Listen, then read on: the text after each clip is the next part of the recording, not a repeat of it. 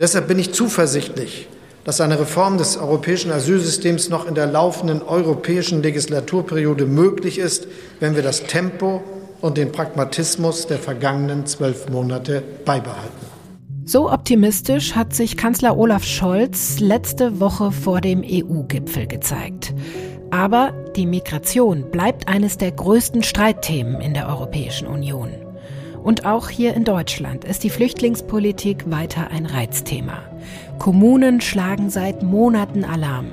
Sie klagen, dass sie keine weiteren Geflüchteten mehr aufnehmen können und dass sie an der Belastungsgrenze sind. Und tatsächlich sind 2022 mehr Menschen nach Deutschland gekommen als in der Hochphase der Flüchtlingskrise 2015-2016. Im letzten Jahr haben knapp 218.000 Menschen in Deutschland einen Asylantrag gestellt. Dazu kommen noch rund eine Million Kriegsflüchtlinge aus der Ukraine. Sie erhalten unmittelbar Schutz und müssen keinen Asylantrag stellen. Die Situation ist heute also eine andere als damals. Aber eins ist gleich geblieben. Die Diskussion über Migration ist schnell emotional und so aufgeladen, dass es irgendwann unsachlich wird. Wir wollen heute im FAZ-Podcast für Deutschland mal versuchen, ganz in Ruhe auf dieses Thema zu schauen und uns die Probleme auf den unterschiedlichen Ebenen genauer angucken. Ich spreche gleich mit dem südhessischen CDU-Landrat Christian Engelhardt aus dem Kreis Bergstraße über seine Sorgen und Forderungen. Außerdem ist der FAZ-Innenpolitikchef Jasper von Alten-Bockum zu Gast, um über die Probleme der deutschen Migrationspolitik zu sprechen und über das, was vom Flüchtlingsgipfel im Innenministerium morgen eigentlich zu erwarten ist. Zum Schluss ordnet dann unser Brüssel-Korrespondent Thomas Gutschker den neuen Kurs der Europäischen Union für uns ein. Heute ist Mittwoch, der 15. Februar. An der heutigen Folge haben Michael Teil und David Brucklacher mitgearbeitet. Mein Name ist Sandra Klüber und ich freue mich sehr, dass Sie heute auch mit dabei sind. Viele Kommunen und Städte sagen, so kann es nicht weitergehen. Wir können keine weiteren Menschen mehr aufnehmen. Es fehlt an Wohnraum und Betreuung für die Geflüchteten. Immer mehr Bürgermeister und Landräte machen ihren Ärger und ihre Sorgen in Brandbriefen öffentlich. Einer von ihnen ist Christian Engelhardt von der CDU. Er ist Landrat im Kreis Bergstraße, ganz im Süden von Hessen und jetzt bei mir hier am Telefon. Hallo, Herr Engelhardt. Hallo, guten Tag. Wie würden Sie denn die aktuelle Lage bei sich im Landkreis beschreiben? Die Situation ist wirklich kritisch. Wir haben so viele Flüchtlinge aufgenommen, dass wir sie zum einen aus meiner Sicht nicht mehr adäquat unterbringen können und zum anderen auch nicht betreuen können. Das heißt, es fehlt an Wohnraum, es fehlt an dem qualifizierten Personal, es sind schlichtweg zu viele. Wie viele sind es bei Ihnen im Kreis genau? Also im letzten Jahr sind etwa 4000 zu uns gekommen, etwa zweieinhalbtausend aus der Ukraine und etwa 1500 aus Drittstaaten. Und derzeit kommen äh, jede Woche etwa 60. Mhm. Ja, so wie Ihnen geht es ja ganz vielen Kommunen in Deutschland und das Problem, das begleitet uns ja auch schon eine ganze Weile. Im Herbst letzten Jahres gab es die ersten Hilferufe von Kommunen, die gesagt haben, sie sind am Limit angekommen. Der Präsident des Deutschen Landkreistages, Reinhard Sager, der hat damals hier im Podcast gesagt, wir kriegen bundesweit entsprechende Rückmeldungen, dass äh, die Kapazitäten zur Neige gehen und dass wir in eine ähnliche Situation wie 2015, 2016 hineinzulaufen drohen. Das heißt, wir stehen vor einer Überforderung des Systems. Was hat sich denn seitdem verändert, Ihrer Meinung nach? Also zum einen haben wir es 2015, 2016 bei uns im Kreis ganz gut geschafft. Und ähm, äh, die Situation jetzt ist deutlich schwieriger als 2015, 2016. Es sind mehr, die kommen als damals. Das ist das eine. Und zum Zweiten sind die Geflüchteten aus 2015, 2016 zu einem ganzen Teil noch nicht so integriert, so dass äh, die Menschen, die jetzt kommen, zusätzlich von uns zu versorgen sind. Und das Dritte ist, und das ist etwas, was mich besonders ähm, beschäftigt. Wir haben als Gesellschaft im Augenblick per se größere Herausforderungen zu bewältigen als mhm. damals. Es war damals eine gute Zeit. Jetzt haben wir die Energiemangellage, die damit verbundenen wirtschaftlichen Herausforderungen, den Krieg in der Ukraine. Mhm. Also viele Dinge, an denen wir sowieso knabbern und, ähm, und müssen uns jetzt in einem ganz hohen Maß um die Versorgung von Geflüchteten kümmern. Und das fordert uns sehr. Ja, so wie einige Ihrer Kolleginnen und Kollegen haben auch Sie in der letzten Woche einen Brandbrief geschrieben, adressiert an Bundeskanzler Scholz und den hessischen Ministerpräsidenten Boris Rhein. Warum haben Sie das gemacht?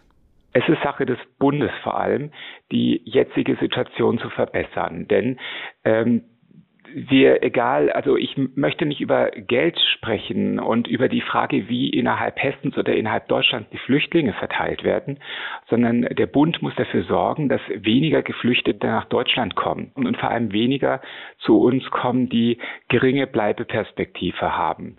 Und das ist etwas, was auf nationaler und auf europäischer Ebene angepackt werden muss. Hm. Auch die Verfahren müssen verkürzt werden. Das heißt, die Entscheidung, ob jemand bei uns bleiben darf oder nicht, die muss schneller gefällt werden als bisher. Das dauert Jahre, äh, bis diese Entscheidung gefällt ist aktuell.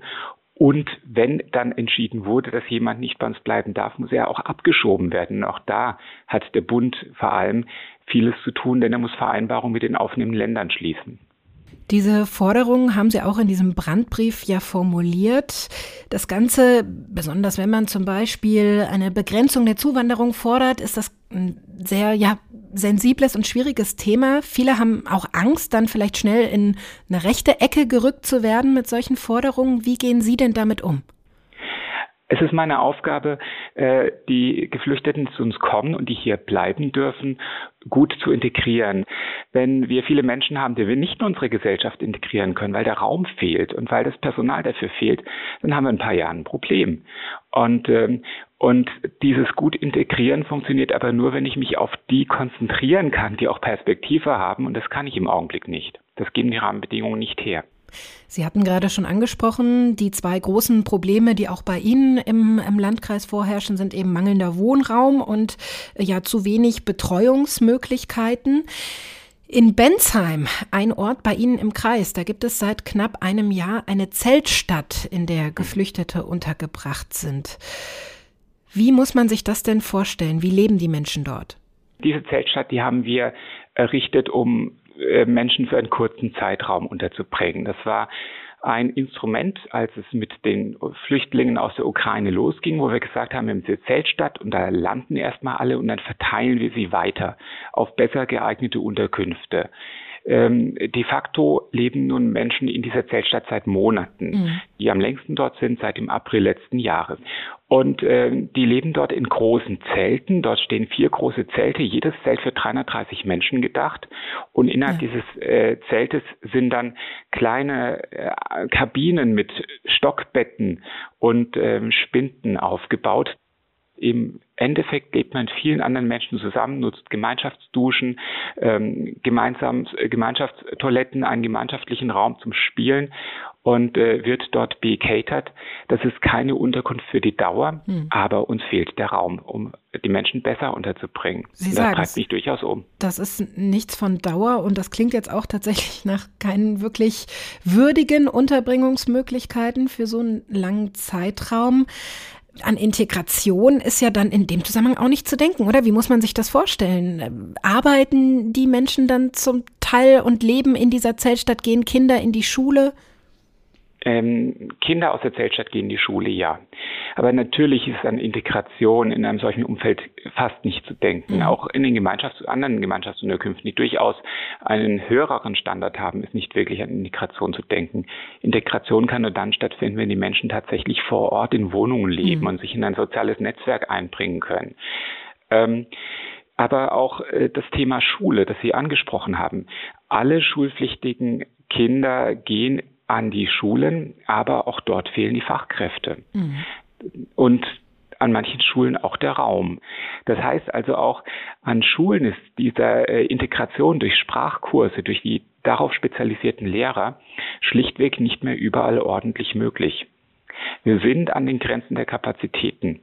Deshalb ja auch meine Forderung, dass wir es schaffen, relativ schnell nur noch die zu betreuen, die Bleibeperspektive haben. Ein ganzer Teil der Menschen, die zu uns kommt, hat statistisch keine Bleibeperspektive. Und wenn ich meine Ressourcen aufteilen muss auf die, die dauerhaft hier bleiben können und die, die eigentlich wieder gehen müssen und das übrigens auch wissen, dann habe ich am Ende für alle nichts Gutes erreicht. Mhm. Sie ähm, haben viele Forderungen an Bund und auch die EU formuliert. Sehen Sie denn aber auch gerade vielleicht mit dem Blick auf mangelnden Wohnraum in den Kommunen auch Versäumnisse auf kommunaler Ebene? Hätte man da nicht vielleicht mehr lernen müssen aus der letzten Flüchtlingskrise 2015, 2016? Jetzt äh, atme ich gerade kurz. Es ist also, also vermutlich ähm, äh, äh haben wir alle aus der Flüchtlingskrise 2015, 2016 nicht ausreichend schnelle Schlüsse gezogen. Mhm. Zum Beispiel äh, wurden auch 2015, 2016 viele Menschen bei uns aufgenommen, die eigentlich rechtlich keinen Aufenthaltsstatus bekommen, also die keine Bleibeperspektive mhm. haben und sie sind noch da. Das heißt also, wir haben die Verfahren nicht entsprechend äh, beschleunigt. Die Situation hatte sich aber auch entspannt 2016. Es kam dann deutlich weniger. Das ist das Erste. Das Zweite ist, der Wohnraum fehlt uns ja nicht nur für Geflüchtete, er mhm. fehlt uns hier in der Region generell. Eben, klar, das gilt für das gesamte Rhein-Main-Gebiet. Wir mhm. sind eine wachsende Region. Wohnraum ist knapp und vor allem ist es kaum noch möglich, neues, ähm, neuen Wohnraum zu schaffen, weil der Platz, also Grund und Boden dafür fehlt in dem äh, in der starken Konkurrenz zwischen Naturschutz, Landwirtschaft und Siedlung, die wir haben.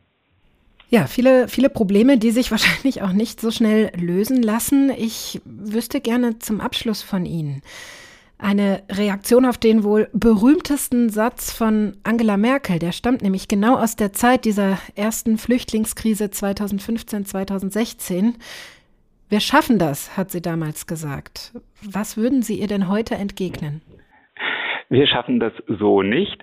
Wir schaffen es dann, wenn die Rahmenbedingungen sich ändern und ich möchte es gerne schaffen.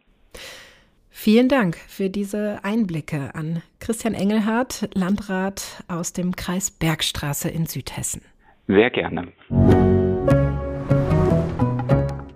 Bei mir im Studio ist jetzt unser Innenpolitikchef Jasper von Altenbockum. Schön, dass Sie da sind. Hallo, Frau Klüber. Hallo. Ja, wir haben gerade von Landrat Christian Engelhardt gehört, was bei ihm im Landkreis Bergstraße die größten Probleme sind.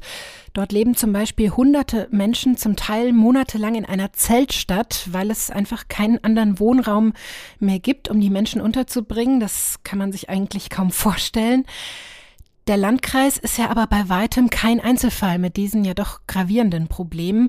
Wenn wir jetzt mal auf ganz Deutschland blicken, wie groß ist das Problem Ihrer Einschätzung nach im Moment? Ja, es ist schon für die Landkreise und auch für die Städte ein sehr großes Problem, weil auch an dieser äh, Lage in diesem äh, Kreis merkt man ja, dass äh, es dramatischer ist als 2015, wo mhm. also wir noch ohne Zeltstädte äh, ausgekommen sind, beziehungsweise es gab dann mal so Situationen wie, ich erinnere mich an München, wo dann tatsächlich auch Zelte aufgestellt werden mussten, aber das ist äh, jetzt ein ja jetzt nicht flächendeckendes Problem, aber doch es gilt für viele Landkreise. Äh, und insofern ist die Lage eigentlich dramatischer als 2015, was man aber sozusagen in der in der öffentlichen Diskussion gar nicht so wahrnimmt. Ja, es ist jetzt nicht unbedingt das beherrschende Thema der Innenpolitik, aber die Zustände sind schon dramatischer als damals. Mhm. Nach dem schweren Erdbeben jetzt in der Türkei und Syrien, was ist denn da zu erwarten? Muss da jetzt mit weiteren großen Fluchtbewegungen eigentlich gerechnet werden, die die Probleme vor Ort bei uns in den Kommunen noch verschärfen?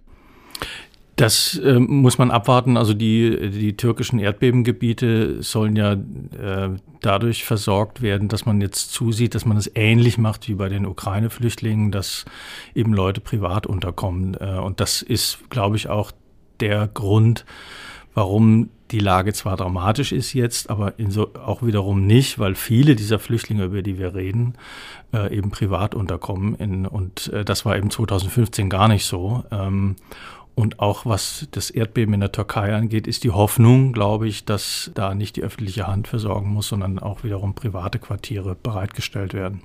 Ob das funktioniert, ist fraglich. Vielleicht ist es Wunschdenken, muss man abwarten. Aber es ist auf jeden Fall so, dass sich die Lage nicht so schnell entspannen wird. Mhm.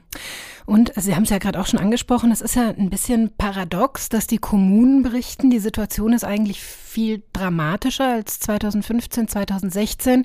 Gleichzeitig ist sowohl ja die politische Beachtung als auch ähm, vielleicht auch die gesellschaftliche Wahrnehmung deutlich zurückgenommener als damals.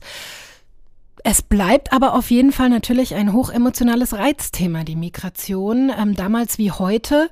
Und auch heute kocht ja die Stimmung immer mal wieder hoch. Es brodelt zum Beispiel nach Vorfällen wie dem Messerangriff in einem Zug in Norddeutschland. Inzwischen hat ja auch Innenministerin Nancy Faeser eingeräumt, dass der mutmaßliche Täter hätte abgeschoben werden können. Vor ein paar Wochen gab es dann schwere Tumulte in Mecklenburg-Vorpommern im Kreistag Nordwest-Mecklenburg. Da ähm, sollte über eine neue Flüchtlingsunterkunft abgestimmt werden und rund 700 Menschen sind da vor den Kreistag gezogen, haben dort protestiert.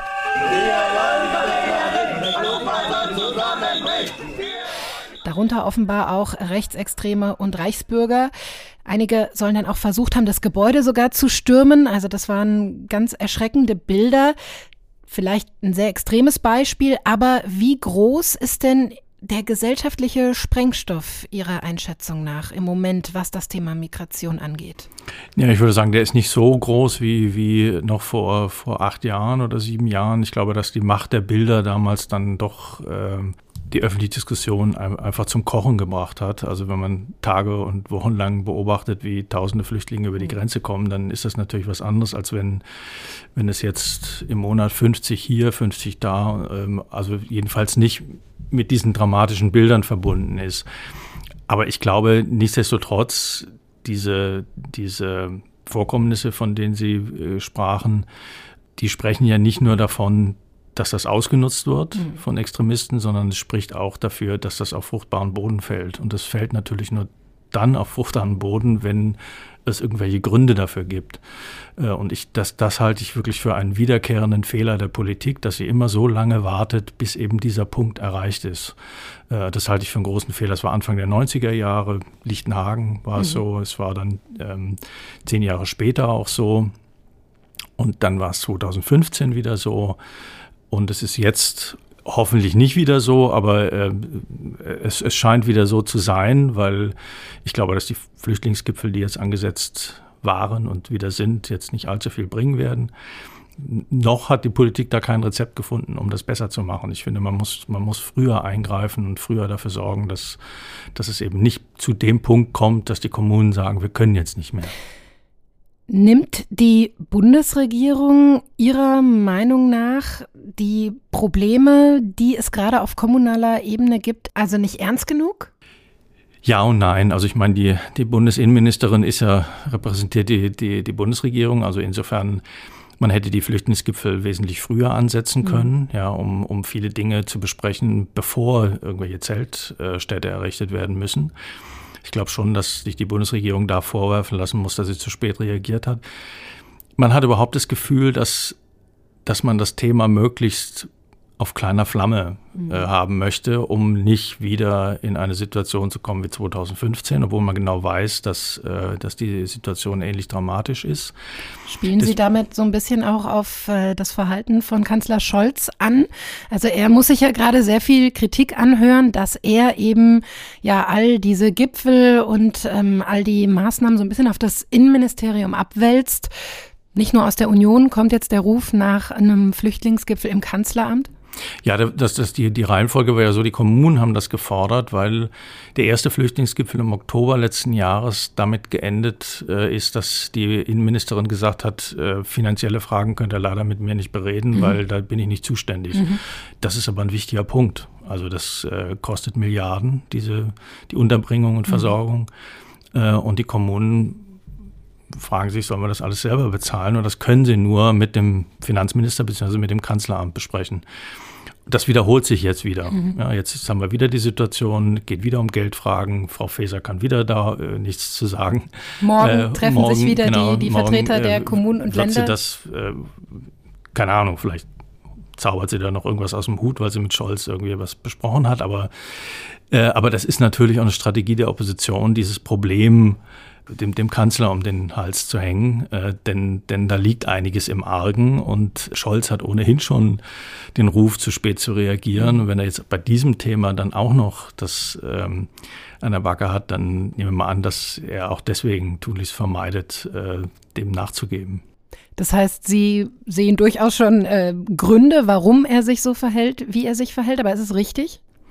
Also ja, es hat, es hat äh, sachliche und politische Gründe, aber, aber richtig ist es natürlich äh, deswegen nicht, weil ich nicht verstehe, also es, es äh, äh warum man die Orte, an denen dieses Problem geregelt werden muss, und das mhm. sind die Kommunen, mhm.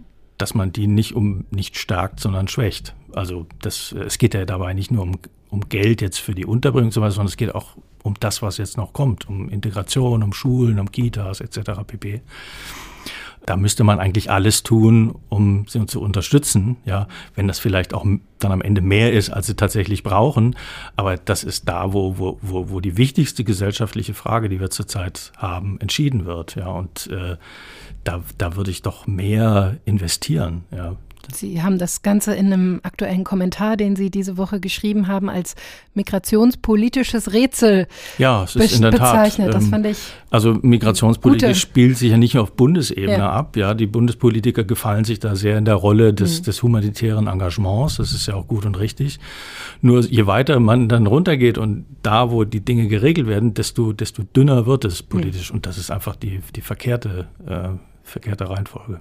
Das heißt, auch an den Gipfel morgen haben Sie eher gedämpfte Erwartungen im Innenministerium? Also äh, es, es, mögen sich da noch äh, Aspekte geben, dass man die Unterbringung besser äh, zustande bringt. Da gibt es sicher noch Luft nach oben. Aber ich glaube, so an diesen grundlegenden Fragen wird sich nichts ändern. Da, da, ich, ich glaube, da setzt die Bundesregierung auch darauf, dass sich auf europäischer Ebene. Mhm, darüber spreche ich auch gleich noch mit unserem Brüssel-Korrespondenten Thomas Gutschka ausführlicher. Mit Ihnen würde ich gerne zum Abschluss noch ein neues Amt, auch im Innenministerium, besprechen. Und zwar ähm, gibt es seit zwei Wochen ähm, das Amt des Sonderbeauftragten für Migrationsabkommen. Sowas gab es bisher nicht. Das wird jetzt äh, begleitet von Joachim Stamp von der FDP. Und er hat im ARD Morgenmagazin zum Amtsantritt seine Hauptaufgabe so beschrieben. Wir wollen irreguläre Migration reduzieren und dafür reguläre stärken. Wie soll das denn Ihrer Meinung nach gelingen? Nee, ich glaube, die Hauptaufgabe von Herrn Stamm wird sein, dass man das Asylsystem wieder auf die Füße stellt. Das heißt, dass anerkannte Asylbewerber hier bleiben kann, aber dass nicht anerkannte Asylbewerber möglichst wieder in ihre Herkunftsländer zurückkehren sollen. Das war immer, es ist immer ein Problem gewesen. Man kann niemandem erklären, dass man ein aufwendiges Asylverfahren macht und am Ende ist im Grunde genommen das Ergebnis egal, ja, ob mhm. man jetzt anerkannt ist oder nicht anerkannt, man kann bleiben. Ähm, das ist zwar, wenn man sich die Einzelfälle dann anguckt, äh, oft mit äh, wirklich menschlichen Schicksalen verbunden, wo man denkt, mein Gott, das kann doch nicht wahr sein. Mhm. Außer, außerdem dauert es meistens viel zu lang. Ja. Äh, Leute, die durch ein achtjähriges Asylverfahren gegangen sind, den kann man eigentlich mit ruhigem Gewissen jetzt nicht sagen, hey, ihr müsst wieder zurück. Äh, das heißt, es geht auch um eine Beschleunigung der Verfahren. Aber das ist meistens aus vielerlei Gründen, ist die Rückführung gescheitert. Äh, der der wichtigste Grund dabei ist, dass die Herkunftsländer einfach nicht kooperieren mhm. und auch keine große Motive haben zu kooperieren. Und ähm, das ist jetzt eben der Ansatz, dass man versucht, da Abkommen zu schließen genau. mit den Ländern, ja. um das alles äh, über, über zu Abkommen, beschleunigen. Genau, da ist ja. der politische Streit geht darüber, wie erreicht man das denn, dass mhm. die Herkunftsländer kooperativ sind. Da hat die Bundesregierung bislang immer eine, eine wie soll ich sagen, weiche Linie verfolgt. Man hat es durch, äh, man hat es damit äh, erreichen wollen, dass man Angebote macht mhm. auch. Das funktioniert natürlich. Äh, neulich hat äh, Olaf Scholz Indien als Beispiel genannt. Das mag da funktionieren. Bei vielen anderen Staaten funktioniert es eben nicht, vor allem mhm. mit den nordafrikanischen Staaten. Das wird eine Aufgabe von den Stamm sein, wobei ich Zweifel habe. Die Bundesregierung kann natürlich einiges tun, hm. äh, aber ich glaube, der Hauptakteur ist da die Europäische Union. Äh, weil es da ja natürlich auch auf, um die Binnenwanderung innerhalb der Union geht. Äh, und das kann, glaube ich, die Bundesregierung nur in Zusammenarbeit mit der Europäischen Kommission ähm, und dem Europäischen Rat machen, da mehr zu erreichen als bisher. Ich glaube, das ist ein sehr gutes Schlusswort und fast schon eine Überleitung zu meinem nächsten Gespräch. Deswegen sage ich ganz, ganz herzlichen Dank für Ihre Einschätzungen, Herr Altenbockum. Dankeschön. Ohne die EU geht es nicht. Das sagt unser Innenpolitikchef Jasper von Altenbockum. Und auch hier auf EU-Ebene ist das Dauerthema Migration auf der Tagesordnung wieder ziemlich weit nach oben gerutscht. Im Europäischen Rat ging es letzte Woche um die ganz großen Fragen. Einen besseren Grenzschutz, eine gerechtere Verteilung und Finanzierung und um Mittel, um die Zahl der Flüchtlinge zu senken. Über all das möchte ich jetzt mit unserem EU-Korrespondenten Thomas Gutschka in Brüssel sprechen. Hallo, Herr Gutschka. Hallo, Frau Klüber. Warum ist denn das Thema Migration für die EU gerade wieder besonders wichtig geworden? Das Thema wird immer dann wichtig, wenn die Zahlen in die Höhe gehen. Mhm. Und die Zahlen von irregulären Migranten sind im letzten Jahr wirklich in die Höhe gegangen. Dafür gibt es zwei Ziffern. Das eine ist die Zahl der gemessenen, also registrierten irregulären Grenzübertritte an den Außengrenzen, die lag bei 330.000. Aber vermutlich waren es sehr viel mehr und das heißt sehr viel mehr Menschen, die keinem äh, Beamten in die Arme gelaufen sind. Mhm. Denn es wurden mehr als 900.000 Erstanträge auf Asyl gestellt. Und das heißt, dass wir fast auf dem Niveau von 2015 sind. Zumal ja noch hinzukommt, dass ungefähr vier Millionen Ukrainer sich regulär in der EU aufhalten, weil sie dort Schutz vor Krieg und Vertreibung suchen. Und jetzt gab es also in der vergangenen Woche wieder einen EU-Gipfel, ähm, wo es primär um dieses Thema ging. Was sind denn die wichtigsten Ergebnisse dieses Treffens? Ja, die wichtigsten Ergebnisse sind, dass sich die EU darauf konzentrieren will, an ihren Außengrenzen besser zu werden. Besser werden heißt zweierlei. Zum einen sollen diese Grenzen schwerer zu überwinden sein.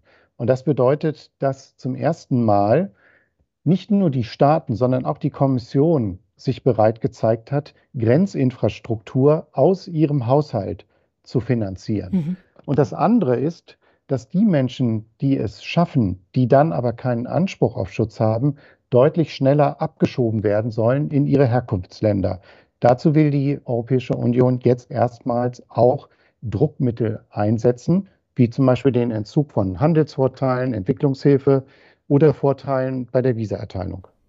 Ja, die Reaktionen auf diesen Gipfel, die könnten kaum unterschiedlicher sein. Die einen sprechen von einer zu laschen Symbolpolitik, die anderen von einer humanitären Bankrotterklärung. Wie zerrissen ist denn die EU beim Thema Migration? Eigentlich ist sie nicht besonders zerrissen, was diese Frage der sogenannten externen Dimension angeht, sonst hätte es ja die Einigung mhm. nicht gegeben. Und ich glaube, die Kritik zeigt ja, dass man sich ungefähr in der Mitte dieser beiden Positionen bewegt. Auch die Bundesregierung, die an sich Zäune ablehnt und sich immer wieder stark macht, auch für legale Migration, hat diesen Kompromiss mitgetragen in Brüssel. Schwierig wird es bei einem anderen Thema, wenn es darum geht, wie eigentlich die Lasten verteilt werden sollen, insbesondere Lasten, sage ich jetzt mal in Anführungszeichen, von Menschen, die tatsächlich Anspruch haben auf Asyl. Die können ja nicht alle in den Außenländern mhm. äh, bleiben. Und äh, äh die Versuche dafür, Quoten festzuschreiben, ähm, feste Verpflichtungen, die jeder Staat übernehmen muss. Diese Versuche sind bisher am Widerstand von etlichen Staaten gescheitert. Es gibt ja immer wieder die Forderung, dass die Verteilung der geflüchteten Menschen in Europa gerechter werden muss. Da gab es jetzt keinerlei Einigung auf diesem Gipfel. Das hat man gar nicht erst versucht, mhm. weil dieses Thema äh, das Schwierigste mhm. ist, das am stärksten vermiente. Hier gibt es ja prinzipiellen Widerstand, nicht nur von ungarischer Seite, sondern auch äh, von einigen anderen Staaten die solche verpflichtenden Quoten ablehnen. Man hat schon allerlei Instrumente oder Überlegungen angestellt, wie man äh, auch zu einer flexibleren Solidarität, also zum Beispiel über Geldleistungen oder über Sachleistungen kommen könnte. Trotzdem, das ist das schwierigste Thema und deswegen hat man sich erstmal auf die Außendimension konzentriert. Was sind denn da gerade die größten Baustellen, wenn wir jetzt mal an die Grenzen äh, der EU denken? Welche Fluchtrouten sind zum Beispiel gerade die, die besonders große Sorgen machen? Das betrifft vor allem die Westbalkanroute. Von diesen 330.000 irregulären Grenzübertritten, die registriert worden sind, war, erfolgte die Hälfte über die Westbalkanroute. Diese Menschen sind vor allem auf zwei Wegen in die EU gelangt. Zum einen über die türkisch-bulgarische Grenze. Diese Grenze ist nicht besonders gut geschützt. Da gibt es zwar einen Zaun, aber dieser Zaun hält offenbar niemanden ab. Der wird auch nicht wirklich überwacht. Ähm, es fehlen dort elektronische Sensoren. Alles das, was es zum Beispiel an der Grenze zwischen Griechenland und der Türkei, an der Landgrenze zwischen Griechenland und der Türkei gibt. Und der andere Faktor, das waren Menschen, die nach Serbien gekommen sind, weil sie dort visumfrei einreisen dürfen, zum Beispiel aus Indien oder aus Tunesien, mhm. und die dann illegal weitergereist sind in die Europäische Union. Da hat Serbien sich inzwischen verpflichtet, diese Visumpolitik an die EU-Politik anzupassen. Man kann also hoffen, dass zumindest dieser Weg zunehmend versiegt. Deutschland will ja jetzt vermehrt auch mit Herkunftsländern Abkommen aushandeln. Welchen Stellenwert hat das denn für die EU und welchen Stellenwert hat auch die Fluchtursachenbekämpfung gerade? Nun, die Bekämpfung von Fluchtursachen ist natürlich äh, Teil von verschiedenen Politiken, die die EU finanziert. Es ist natürlich ein wesentliches Ziel, insbesondere auch der Entwicklungshilfe, die man den afrikanischen Staaten angedeihen lässt. Abkommen, Rücknahmeabkommen gibt es schon mit ungefähr 20 Staaten, jedenfalls von EU-Seite. Die funktionieren mal besser, mal schlechter. Die deutsche Haltung ist, dass diese reinen Rückführungsabkommen eigentlich zu eng gefasst sind, dass man einen eigenen Anreiz diesen Ländern bieten muss. Und den bietet man eben nur, wenn man ihnen im Gegenzug legale Migration ermöglicht. Deutschland hat da ein Abkommen im Dezember mit Indien geschlossen, mhm. das es als Vorbild ansieht. Und es gibt sicher viel Sympathie dafür, auch bei anderen Ländern diesen Weg zu versuchen. Es ist ja auch vielen Ländern klar, dass tatsächlich legale Einwanderung nötig ist. Die entscheidende Frage ist, was macht man, wenn man auf dem Weg nicht weiterkommt? Ist man dann bereit, Druckmittel einzusetzen? Und da hat der EU-Gipfel sehr klar gesagt, ja, dann müssen äh, Druckmittel, restriktive Maßnahmen ergriffen werden. Das heißt, das ist gerade im Moment die Hauptaufgabe, würden Sie sagen? Absolut. Äh, und das hat natürlich auch mit Innenpolitik zu tun. Äh, zwei Länder sind besonders stark betroffen. Das ist äh, zum einen Österreich, das allein im letzten Jahr 100.000 Migranten aufgenommen hat, obwohl es ja von lauter EU-Nachbarländern umgeben ist. Von denen waren 80.000 Menschen aber nie registriert worden. Das heißt, die sind einfach so durchgeschlüpft durch das Netz oder vielleicht sogar durchgewunken worden. Und das andere Land sind die Niederlande, mhm. unser anderes Nachbarland, die dreimal so viele Asylbewerber haben als in normalen Jahren und die es äh, jetzt schon nicht mehr schaffen, diese Menschen menschenwürdig unterzubringen. In beiden Ländern ist das ein großes innenpolitisches Thema und von den Regierungen ging entsprechend der Druck aus, hier auch auf europäischer Ebene zu handeln und ein klares Zeichen zu setzen. Mhm. Was äh, natürlich sehr interessant ist in Anbetracht der Tatsache, dass äh, man aus Deutschland ja oft hört, dass unsere Gesetze eben zu lax wären und äh, es zu einfach gemacht würde, nach Deutschland zu kommen. Unsere Nachbarländer ähm, ja, haben genau die gleichen Probleme, sagen Sie also. Ja, Deutschland gehört zweifellos auch zu den mhm. Ländern, die einen sehr großen Zustrom verzeichnen. Trotzdem, wenn man es auf den Zustrom pro Kopf umrechnet, dann sind die Probleme tatsächlich in Österreich und in den Niederlanden noch größer als bei uns. Sagt unser Brüssel-Korrespondent Thomas Gutschka. Haben Sie vielen Dank für Ihre Einschätzungen. Sehr gerne. Das Thema Migration ist vielschichtig und auf allen Ebenen gibt es jeweils ganz eigene Probleme. Bei den Kommunen, dem Bund und der EU. Und die können wohl nur gelöst werden, wenn sich alle Ebenen eng abstimmen und zusammenarbeiten. Das war der heutige FAZ-Podcast für Deutschland. Ich sage vielen Dank fürs Zuhören. Machen Sie es gut. Tschüss.